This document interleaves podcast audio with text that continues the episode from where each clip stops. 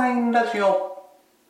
この番組はパワーナインゲームズのナインが好きなことを好き勝手にしゃべるお気楽な番組です。というわけで皆さんお久しぶりです。パワーナインゲームズのラジオ担当ナインです。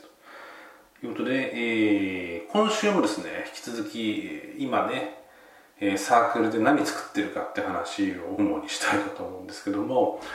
まあ、次のゲームマーケット2023秋ですかね。12月にやるやつ。に向けて、えー、春町村というタイトルのさなんていうの？極寒サバイバルタイル配置ゲームって言ってるんですけど を作っておりますと、はい、作っておりますというかまあもう事実上できていてまあ販布販売に向けた準備を始めてますっていう感じですね。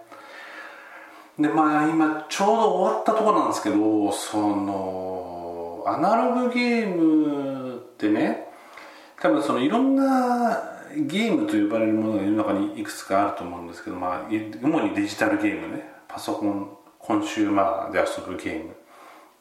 ああいうものと比べてアナログゲームってまあまあすぐ分かると思うんですけど作りやすいんですよね、まあ、究極紙と鉛筆があれば作れちゃうゲームなんで、まあ、すぐ作れると作りやすいと、まあ、絵が必要とか、まあ、ものいっぱいありますよ。いろんなとこありますけども、まあ、デジタルゲーム作れる圧倒的にね作りやすいというとこはあるんですけどうん最後に大きな壁として立ちはだかってくるのがマニュアルですね。説明書作り。これがですねありとあらゆるアナログゲームデザイナーが全員ちょっと悶絶する。まあたまにねマニュアル作るの楽しいっていう方いらっしゃったりしますけども、まあ、基本的にはまあきついと苦しいともうやりたくない毎回言う作業が、えー、マニュアル作りですね、はい、幸いにしてですねこの春町村のマニュアルに関してはとりあえず作りましてでそれをあの本当にねありがたいことにツイッターの方であのもしお手すきだったらもしくはもしくは興味があったらあのマニュアル読んでいただいてあの誤字脱字だったりねおかしなところのご指摘いただけないでしょうかというのをですねツイッターの方でえ X ツイッター X の方であのちょっと投げさせていただいたところですねあの何名かの方にですね本当に、え丁寧な、え赤入れをしていただきまして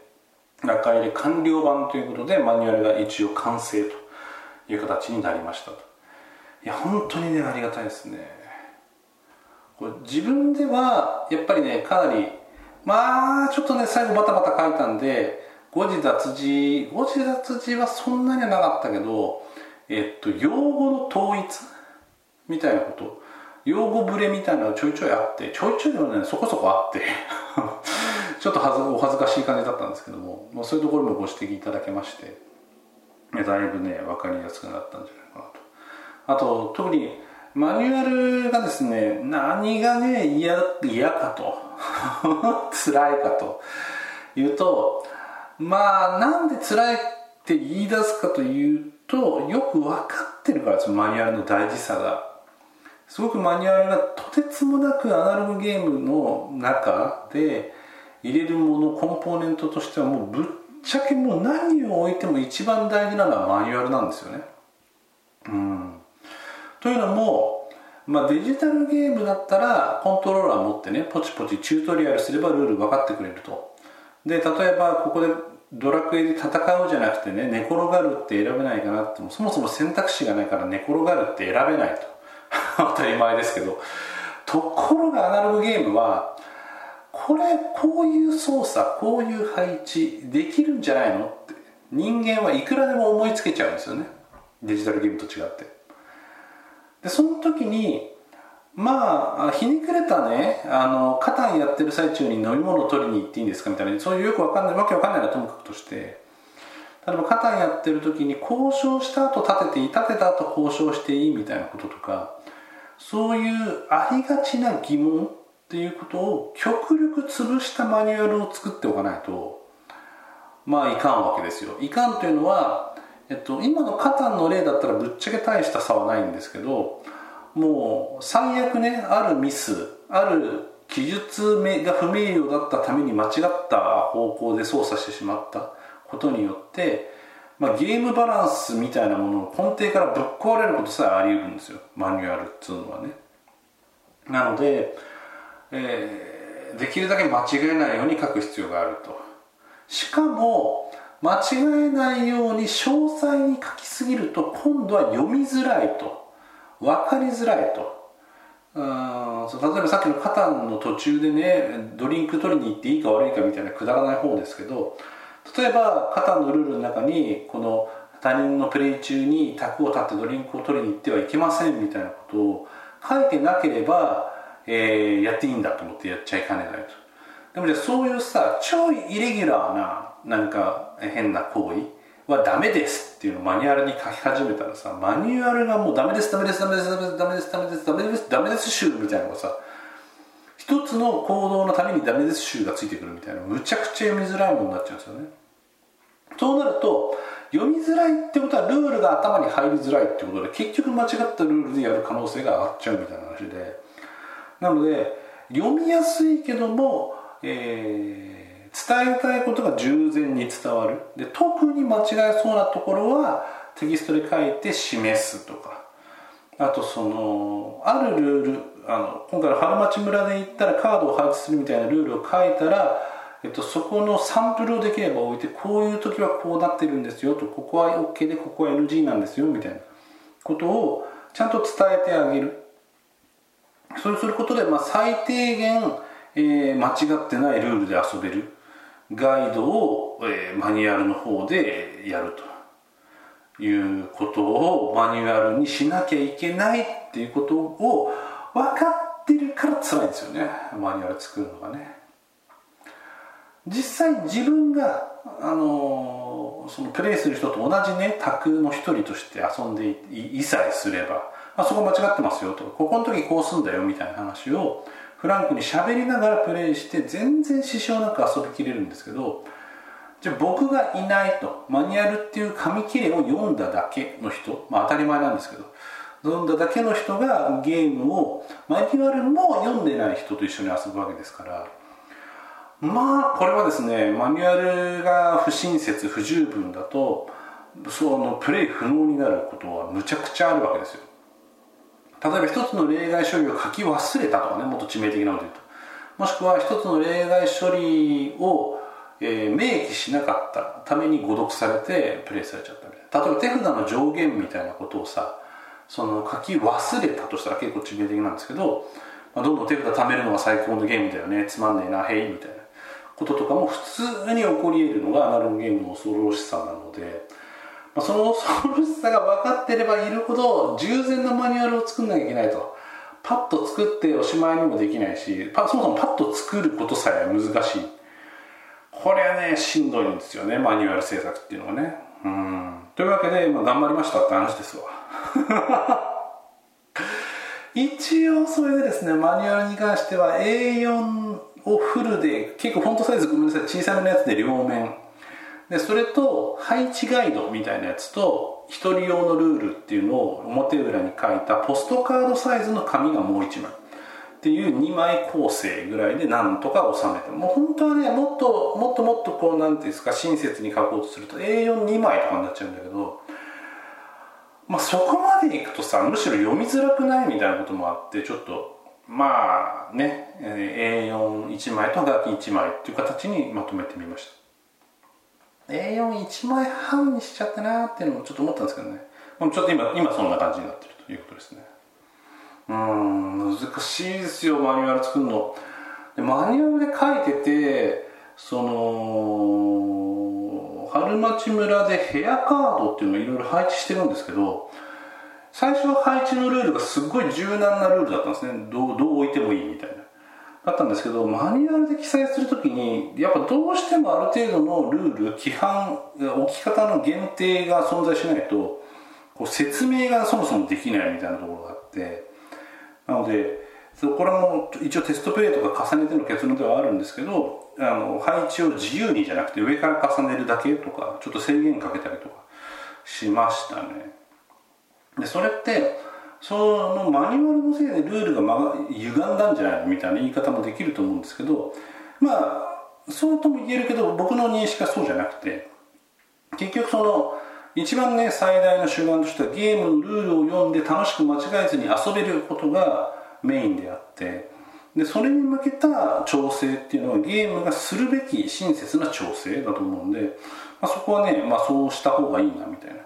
ルールを書くことで初めてちょっと自由度が上がってたけどこれ自由度削ってでもこういう分かりやすいルールにした方がいいなみたいなところが見えてきたりするのがちょっと面白いとこなんだけど 面白いっていうかクソ面倒くさいとも言えるところでいやなかなかね本当いつもマニュアルライティングはね頭痛いですね。今回そのヘアカードっていうね、まあ、タイル配置ゲームみたいな要素なんですけどそこに関してはタイル配置のルールとか手順っていうのをどう書いたら伝わるかみたいな結構やっぱしんどかったですね。ちょっと初めての試みだったのもありますけどね。うん。いやいやいやいや。マニュアルライティングが一番きつい。で、えー、マニュアルの準備が整ってきたよっていうことでじゃあ現物ですね。あのいろんなコンポーネント内容物だとかあとまあそもそもチャック袋ゲームなんですけどチャック袋とかそういうやつね。に関してはえっとヘアカードっていうまあ 2×2 の4マス書いてある四角いカードみたいなのを今回使おうとしてるんですけど、えー、名刺屋さん系のとこまあ普通の印刷会社さんのとこで名刺の変形サイズとして四角を受けてくれるところがあったんだな。でそこでやろうと思ってたんだけどまあさこうだんだん期限が近づいてきてゲームマーケットが近づいてきている中で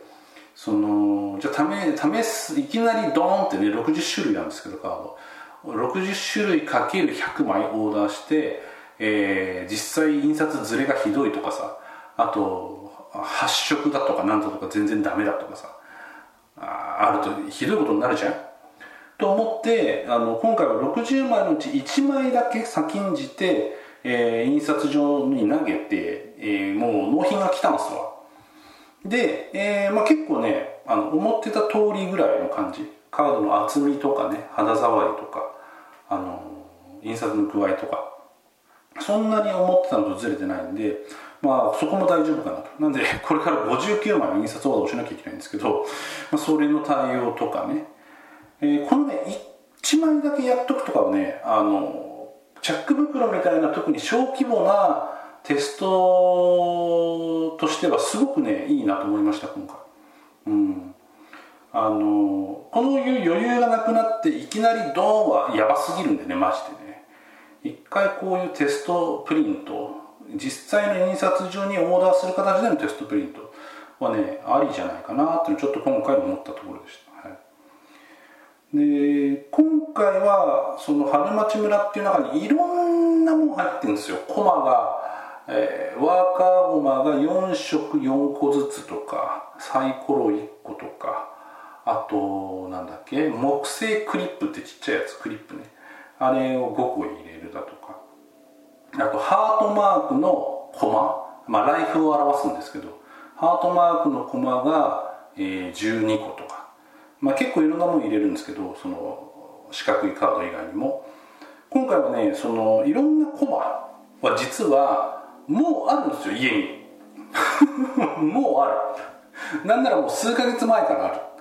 ていうのはあの、僕のあのちょっと病んだ趣味として病んでる趣味としてあのアリエクスプレスね。あアリババだっけ？中国の。アリエクスプレスで、えー、ボードゲーム用のコマみたいのがセールで売ってる時に気になって買っちゃうんだよね。コマだけ。何に使うか分かんないけど使うんじゃね？っていうコマをオーダーしちゃう癖があるんだよね。すごくやばいやばい習性として。で今回の春町村で使うコンポーネントはもうあるんだよだから。大体。木木ごま関係はね。なのであとはそれを袋詰め小小割りに、ね、詰めていけばいいんですけど。今回だからそれはねすごく良かった。あの慌ててあのあ懐かしいね「ドラゴンズストーン」っていうゲームを作った時に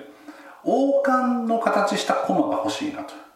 いうので王冠の形したコマを探し求めていろんなところのアクセサリーグアクセサリーパーツ屋とかねあのビーズ屋さんとかをぐるぐるぐるぐるこプを探し回ったことあったんですけど、まあ、最終的に見つけたんですけどあれは地獄でしたけど今回はそのそもそも最初からねもうコマが準備できてるんでこれはねすごい良かったですね。でもこれ参考にしろって言えないやつですね。お家にいろんな木製のコマを大量にストックしてくださいっていうねかなり かなり病んだ人だけが許される手段ですね。うちはよく許されてるなって話ですけどこっそり買ってたんですけど まあまあまあまあ100部 ,100 部程度ぐらいのね部数のサイズなんで,、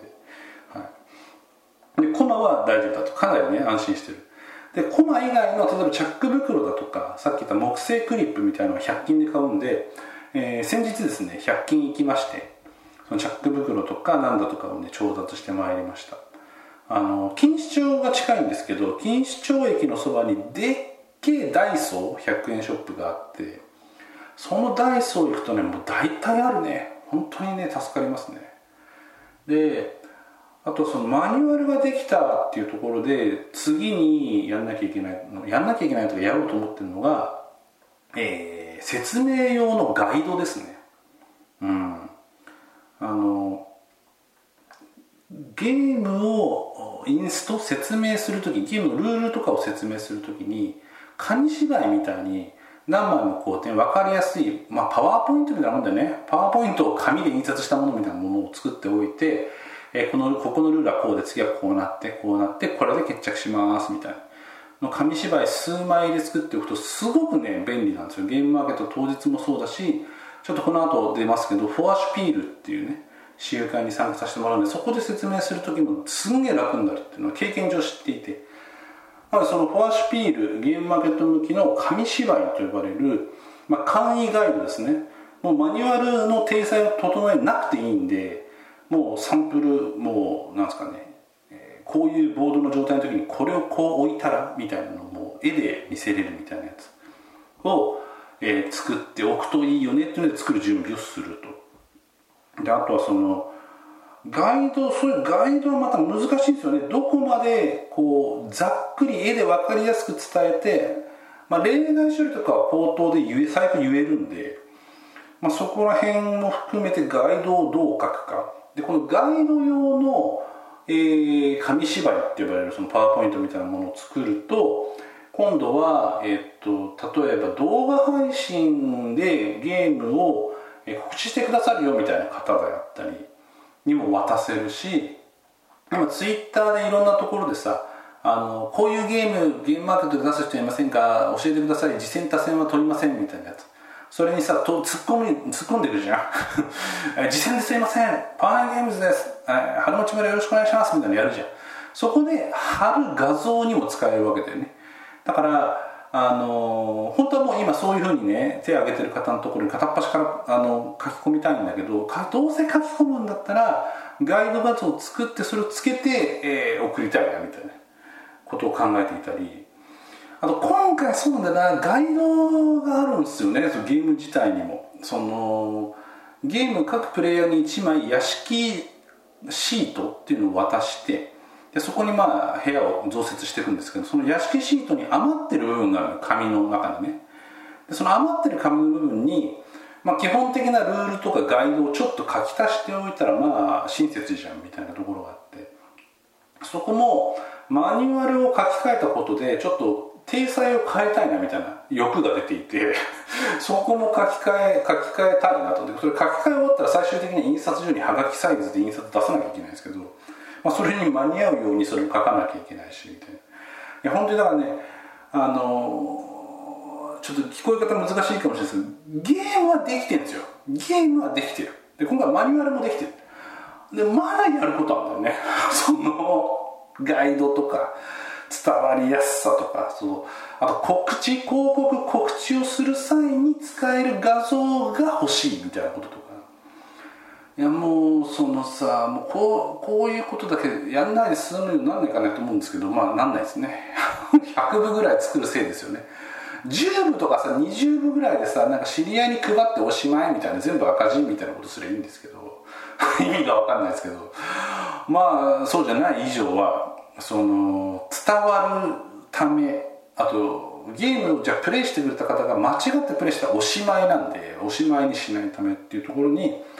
まあ、どれだけ努力を避けるかみたいのは結構大事なところだったりしますね、まあ、せっかくいいゲームを自分で作ったと思ってる時にそこで失敗しちゃうとすごいつまんないですからね。結局ね。うん。っていうのを今モニモニやってるという感じですね。あとはゲームマーケットの方が今回チャック横丁チャック袋のやつしか売っちゃダメだよ100個までだよっていうルールのやつ。で今回初に初めて出店するんですけど、まあ、今回チャック横丁っていう試み自体がゲームマーケットで初の試みになるんですけどもあのー、ちょっと分かんないんだよね。そのブースの飾り付けに関してめちゃくちゃ厳しい規約が書いてあってテーブルクロスも敷いちゃダメテーブルの上に、え立てる形で何かを掲示しちゃダメみたいなことが、まあ、平たく言うと言われていて、まあ、どこまでマジか分かんないんですけど、まあ、それ減少すると全然何もあのアピールすることはできないってやつなんですけどね。まあえー、机の前全面にポスターを貼ってもいいぐらいはあるんだけど、えー、どうしようかなと思ってるんですよ。で、まあ、最悪手持ちで例えばさっきの紙芝居みたいなのだったらね手持ちで説明するシートだったりとか。あととりあえず値札は作っといて値札もでも立てないと見えないよねみたいなの思ってるんですけどまあとりあえず立てることもできる値札みたいなのを用意しておいてみたいなことを考えてるんですけどね。なかなかねその、まあ、初の試みなんでねどこまでが許容なのかすごく分かんないんですけど、まあ、現地に行って柔軟にやれるような準備をしようと思うとなおさら準備が面倒、えー、くさくなってくる。いうですねなんかあのあれですねいたちごっこ感が少しありますけども、まあ、そんな感じの準備をねゆるゆるし始めましたっていうとこなんですけどまあ今までもねちょっと泥縄式にゲーム作った時と比べればまだ準備できてる方なんで、まあ、従前自分が少なくとも従前と思えるところまあそれでも抜けが出ると思うんですけどそこまではちょっとねちょきちょき準備していきたいなというふうにね思っておりますと。いうとこですかね。今回この春町村今回のゲームに関しての、まあ、準備の大変さマニュアルきついわみたいな話でした。って感じですねはい。いや本当になかなかね難しいよね。そのマニュアルのさえ第1項を3名の方が結構ちゃんとみっちり赤入れしてくださってあのツッコミ入れてくださったんですけどやっぱあの人によって気にするところが微妙に違ったりもするしあといや今回すごく良かったのは僕のゲーム遊んだことない人がマニュアル読んで赤入りしてくださってるっていうのはすごく良くてあここのルール伝わってないなみたいなことが分かったところに関してはもうちょい説明書こうとかねそういうこともできたんで非常に良かったんですけどこういうの大事だよなってちょっと思いましたね。そしてしんどいなっていうね 作業的にしんどいなってのねまあ思いましたけども。はい。まあそんな感じでさあなはい。今回はまあ準備してる方じゃないですかね。逆に言うとあの普通のブースで出してる時よりもチャック横丁で出す時の方が準備してるってどうなの？みたいな気持ちも中にないですけど。はい。いうとこですね。あとは次のゲームマーケット春。春の募集がもう始まってて。あと1週間で締め切りだっつうんですわ。なんですけど春もまあ出ようかなというふうに思っております。で春はえっとまあ、今回本当は着用横丁の結果を見てから決めれたらよかったんですけどちょっと着用横丁怪しげな雰囲気が漂っているのもあるので自分の中では、えー、次は普通に、えー、卓を出してブースを借りるみたいな形で春はやれたらなというふうに思っております。まあ、思っておりますって言ってるけどじゃあそもそも新作ゲームがないと出すもんないやんけ。おーいっていうツッコミはもちろんあるので、えー、春に向けてこの春町村が片付き次第春に向けたゲームについて詰めていく必要があるという感じでございますね。はい。なんでそんな感じでですね。パワーナインゲームズ活動をですね。このままねゲームマーケットで終わりでわーいでね活動を一回休止じゃなくてね引き続きグワーって活動を続けないといけないなっていう感じでございましたというとこです。はい。今回はですね本当にざっくりざっくりじゃないねみっちり春町村の話ばっかりさせていただいた感じでしたというところで今回もお耳を貸していただきましてありがとうございました。ちょっと短くねかなと思いますけども噛んだね噛んだけどえー、今回のところねこんなところで。で次回はあれですね先ほどちょっと言ったフォア、えー、大私有会ですね。が11月の23日に大きな私有会、え、フォアシュピーレさんがありますんでフォアシュピーレの方に行って私有してこんなだったよみたいな、え、話をですねさせていただければなというふうに思っておりますというところでした。なので次は、えっと、フォアシュピール終わった後の週末かもうちょっと後かぐらいでやるかなと思いますのでよろしくお願いします。はい。